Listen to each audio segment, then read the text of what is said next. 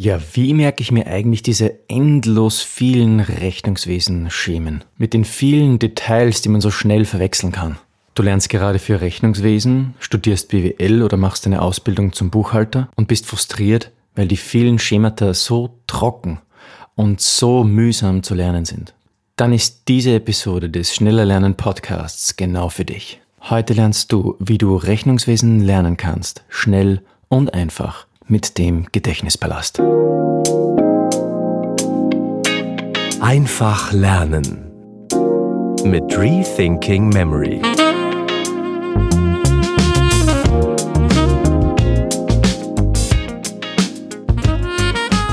Einen wunderschönen guten Tag und herzlich willkommen bei einer neuen Episode des Schneller Lernen Podcasts von Rethinking Memory.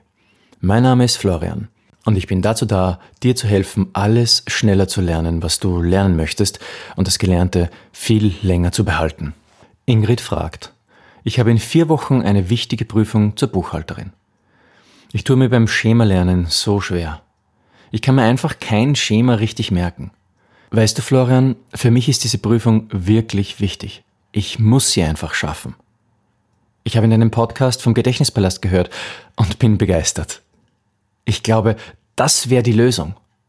Kannst du mir zeigen, wie ich mir damit meine Rechnungswesensschemen schneller merken und besser lernen kann? Natürlich kann ich das, liebe Ingrid. Und das werden wir jetzt auch gleich versuchen. Ingrid und ich machten uns gemeinsam einen Coaching-Call, also ein Coaching-Telefonat aus. Und ich zeige dir live per Videochat, wie sie den Gedächtnispalast auf ihre Lernsituation anwenden kann. Und das werden wir jetzt in dieser Episode auch gleich tun. Ich habe hier ein Beispielschema vorbereitet, nämlich das Schema der Bezugskalkulation. Unter rethinkingmemory.com slash 24 findest du dieses Beispiel angezeigt. Übrigens unter rethinkingmemory.com Episodennummer, also immer die Episodennummer sozusagen hinten dran, entweder 1 oder 2 oder 5 oder 10 oder was auch immer, findest du immer die, die sogenannten Show Notes. Also das sind einfach Notizen zu den Episoden. Und wenn es hier jetzt zum Beispiel wie in dieser Episode etwas gibt, was man visuell darstellen sollte, beziehungsweise vor sich sehen sollte, während man diesen Podcast hört, dann bietet es sich natürlich an, das in, in den Show Notes zu verlinken. Und das haben wir eben gemacht. Also unter rethinkingmemory.com slash 24 findest du die Show Notes zu dieser Episode. Und damit eben auch das Schema der Bezugskalkulation. Also öffne das jetzt schnell mal auf deinem Browser am Handy oder ähm, auf deinem Computer? Gut.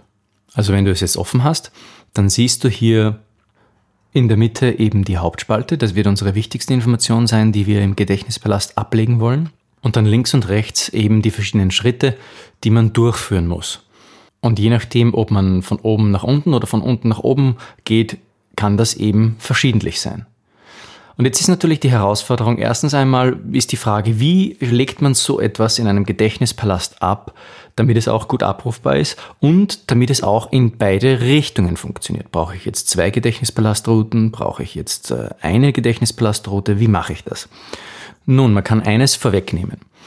Mit dem Gedächtnispalast lässt sich diese Art von Information total gut ablegen. Und zwar so, dass wir nur eine Route brauchen, um beide Rechenrichtungen abzulegen. Und ich zeige dir das gleich, wie das funktioniert, beziehungsweise wie ich das mit Ingrid gemacht habe. Also wir brauchen für dieses Beispiel neun verschiedene Lotsis, neun verschiedene Orte in unserem Gedächtnispalast. Das habe ich in anderen Episoden schon erklärt. Episode 1 und 2 wäre da zum Beispiel eine gute Einführung. Also hier haben wir in der Mitte den Einkaufspreis, den Rabatt und die Zwischensumme, die Fakturenspesen. Und was ich mir hier vorstelle, ist folgendes. Auf unserem ersten Lokus, also auf unserem ersten Ort, stelle ich mir den Einkaufspreis vor. Und da sehe ich zum Beispiel, wie ein, ein Einkaufswagen irgendwo hineingecrashed ist, also auf meinen Lokus gecrashed ist, auf, meine, auf meinen Lokus gecrashed. Also nicht auf, de, auf das Klo, sondern ähm, äh, oh Mann, jetzt. Gut, jetzt musste ich mich mal kurz sammeln. ähm, also ich stelle mir vor, wie ich hier auf meinem Ort, auf meinem Gedächtnispalaszort, wie, wie da ein Einkaufswagen hineingecrashed ist. Das wäre jetzt zum Beispiel wieder bei mir die Bürotüre als erstes. Und dann als nächstes stelle ich mir vor, wie ein Rabatt, also ein Rabbit, das englische Wort für Hase, meinen äh, Bücherschrank annagt. Rabatt. Und dann als nächstes bei unserem Gästebett, da sehe ich jetzt die Zwischensumme zum Beispiel. Also da hat jemand zwischen Matratze und ähm, Bettwand quasi ganz viel Geld hineingesteckt. Das ist da quasi zwischendrin, also darum ist es auch die Zwischensumme. Ja, das sehen wir dort. Gut. Und was mache ich jetzt, in, damit ich mir minus VH und minus IH merke? Das will ich mir direkt bei meinem Rabatt dazu merken. Und vor allem, wo lege ich das Ganze ab, damit ich auch in beide Richtungen rechnen kann. Nun, also ich habe der Ingrid folgendes Beispiel gegeben. Wir stellen uns vor, wir haben einen Hund. Ingrid hatte da einen super tollen Vorteil, sie besitzt nämlich tatsächlich einen Hund. Und den konnte sie sich dann auch super vorstellen. Also minus von 100, also minus VH, der Hund steht für 100. Und den stellen wir uns jetzt vor, wie er ganz negativ gelaunt ist. Und was macht ein Hund, wenn er negativ gelaunt ist? Wenn er schlecht drauf ist, was für eine Körpersprache legt er an den Tag? Also wir könnten uns zum Beispiel hier einen aggressiven Hund vorstellen. Das kann sich jeder vorstellen, auch jemand, der kein direkter Hundebesitzer ist. Ein aggressiver Hund mit gefletschten Zähnen, das Zahnfleisch wird sichtbar, die Ohren sind angelegt, die Augen weit offen und fixiert auf das Ziel, sozusagen die Körperhaltung ist angespannt der Minushund sozusagen, minus VH, minus von 100. Ja, und diesen Hund, den stelle ich mir jetzt zur linken Seite des Rabatts vor. Also mein Rabatt, der sitzt ja vor dem Bücherregal und nagt das Bücherregal an und ein bisschen in den Raum hineinschauen, da ist der negativ gestimmte Hund von 100. Und plus IH, das merke ich mir jetzt einfach mit einem positiv gestimmten Hund. Ja, was macht der Hund, wenn er positiv gestimmt ist? Ja, hat vielleicht einen Ball in der Hand, weil er spielen in der Hand, äh, im Maul, weil er spielen gehen will. Gut, unsere Gedächtnisplasthunde können ja auch einen Ball in der Hand halten. Das könnten wir zum Beispiel als extra Merkanker noch auch einbauen. Also unser positiv gestimmter Hund, der hält jetzt einen Ball in der Hand. Und den platziere ich rechts des Rabattes, also rechts des Hasens, der da mein Bücherregal annagt. Und im Wesentlichen setze ich das jetzt mit meinem ganzen Schema sofort. Und so kann ich mir meine Bezugskalkulation im Handumdrehen in meinem Gedächtnispalast super merken. Und ich kann in beide Richtungen navigieren. Denn ich kann meine Gedächtnispalastroute jetzt von vorne nach hinten und von hinten nach vorne rechnen oder beziehungsweise von hinten nach vorne gehen in Gedanken. Und so bin ich eigentlich total flexibel. Ich habe eine Gedächtnispalastroute für die ganze Rechnung. Machen wir das Beispiel also fertig. Als nächstes habe ich hier die Fakturenspesen und die Zwischensumme. Wiederum eine Zwischensumme. Also bei Fakturenspesen merke ich mir jetzt vielleicht einfach jemanden, der ein gebrochenes Bein hat, eine Fraktur quasi. Den lege ich jetzt auf meiner nächsten Gedächtnisplaststation ab. Alles schön der Reihe nach. Wie auf einem netten Spaziergang durch meine Wohnung. Zu den Fakturenspesen, da merke ich mir jetzt wieder Plus und Minus. Also ich lasse mir etwas, ein Bild einfallen für Plus und Minus. Ich kann zum Beispiel einen Lehrer nehmen, der, den ich positiv in Erinnerung habe, der mir eher ein Plus einträgt für meine Mitarbeit und einen total strengen Lehrer von mir, der mir ein Minus einträgt, auf, auf der rechten Seite stehend. So habe ich immer zwei Personen, eben für Plus und für Minus. Ja, und dann kommt eben die Zwischensumme, das hatten wir schon, und auf unserem nächsten Gedächtnisplastort haben wir dann Skonto und wieder Zwischensumme und dann eigene Kosten netto und den Einstandspreis. Ich würde dir, wenn du so vorgehst, jedenfalls empfehlen, dass du die mittlere Spalte zuerst auf den verschiedenen Orten ablegst und dann die Rechenoperationen links und rechts einfach hinzufügst in Gedanken, nachdem du die mittlere Spalte abgelegt hast. Für Zwischensumme haben wir ja schon, das kommt jetzt zweimal vorher, wie gesagt, für, für das haben wir ja schon ein Symbol, das legen wir einfach ab, also das Geld, das wir irgendwo dazwischen hineinquetschen. Fürs Konto brauchen wir noch etwas. Da würde ich zum Beispiel einen Kontoauszug nehmen oder so, der mich aufs Konto bringt. Ja, und dann habe ich die eigenen Kosten. Die eigenen Kosten, die stelle ich mir so vor, zum Beispiel, da ist eine Suppe, die ich gemacht habe auf unserem nächsten Gedächtnisbelastort und die koste ich jetzt einmal. Da fahre ich mit dem Finger hinein und das sehe ich dann auch dort. Naja, und wenn ich mir jetzt netto dazu merken möchte, dann merke ich mir einfach jemanden, der sehr nett ist, der macht das dann halt. Also der fährt dann mit dem Finger in die Suppe und kostet die dann. Naja, seine eigene Suppe, die er gemacht hat. Links und rechts davon wieder Plus und Minus ablegen. Ja, und dann, dann kommt schon der Einstandspreis. Hier könnte ich mir eine Partygesellschaft vorstellen, die eine Einstandsfeier feiert oder so. Ja, und so hast du im 0,x eigentlich mit viel Spaß und Lust am Lernen diese ganze Skala abgelegt und kannst sie dann auch bei der Prüfung ganz einfach wieder aus dem Langzeitgedächtnis zurückholen. Am besten prägst du sie dir einfach ein, indem du sie ein paar Mal wiederholst. Dazu kannst du auch ein Spaced Repetition System verwenden, wie zum Beispiel Anki, ankisrs.net. Das gibt dir deine verschiedenen Schemata zur richtigen Zeit zum Wiederholen auf. Und du wirst merken, mit dem Gedächtnispalast wirst du das, was du hier gelernt hast, also das Schema der Bezugskalkulation deine ganzen Schemen, die du lernen willst, total schnell im, im Langzeitgedächtnis haben. Du brauchst eigentlich nach diesem Durchgang, wenn du das jetzt zum Beispiel mitgemacht hast, dann wirst du deinen Gedächtnispalast wieder durchgehen können und wirst dort deine Rechnung vor dem geistigen Auge sehen können. Und das, was du im Gedächtnispalast abgelegt hast, das bleibt auch für dich dort. Probier es doch gleich aus und nimm dir ein anderes Schema her und versuch es in deinem Gedächtnispalast abzulegen. Ein ganz wichtiger Punkt aber noch, der auch im Coaching mit Ingrid aufkam, ist folgender. Wenn jemand sehr viel mit Zahlen zu tun hat, dann kann er sich manchmal schwer tun dabei, die Kreativität fließen zu lassen. Was machst du jetzt also, wenn du das Gefühl hast, boah, cool, diese Methode des Gedächtnisbelastes, ich glaube, die funktioniert wirklich gut, das probiere ich einmal aus. Und du merkst aber beim ersten Mal, okay, also dieses Schema der Bezugskalkulation, das hier besprochen wurde, das habe ich mir gemerkt.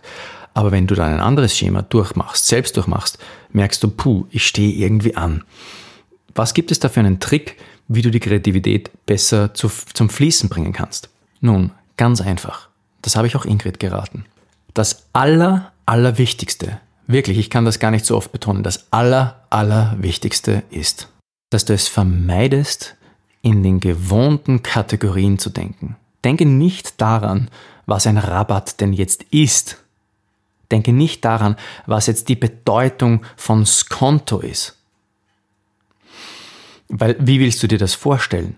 Skonto sich vorzustellen, das ist ein so abstrakter Begriff, das ist unmöglich. Also abstrakte Begriffe müssen in greifbare Begriffe, in greifbare Objekte eigentlich umgewandelt werden. Und darum habe ich zum Beispiel aus dem Rabatt einen englischen Rabbit, also einen Hasen gemacht.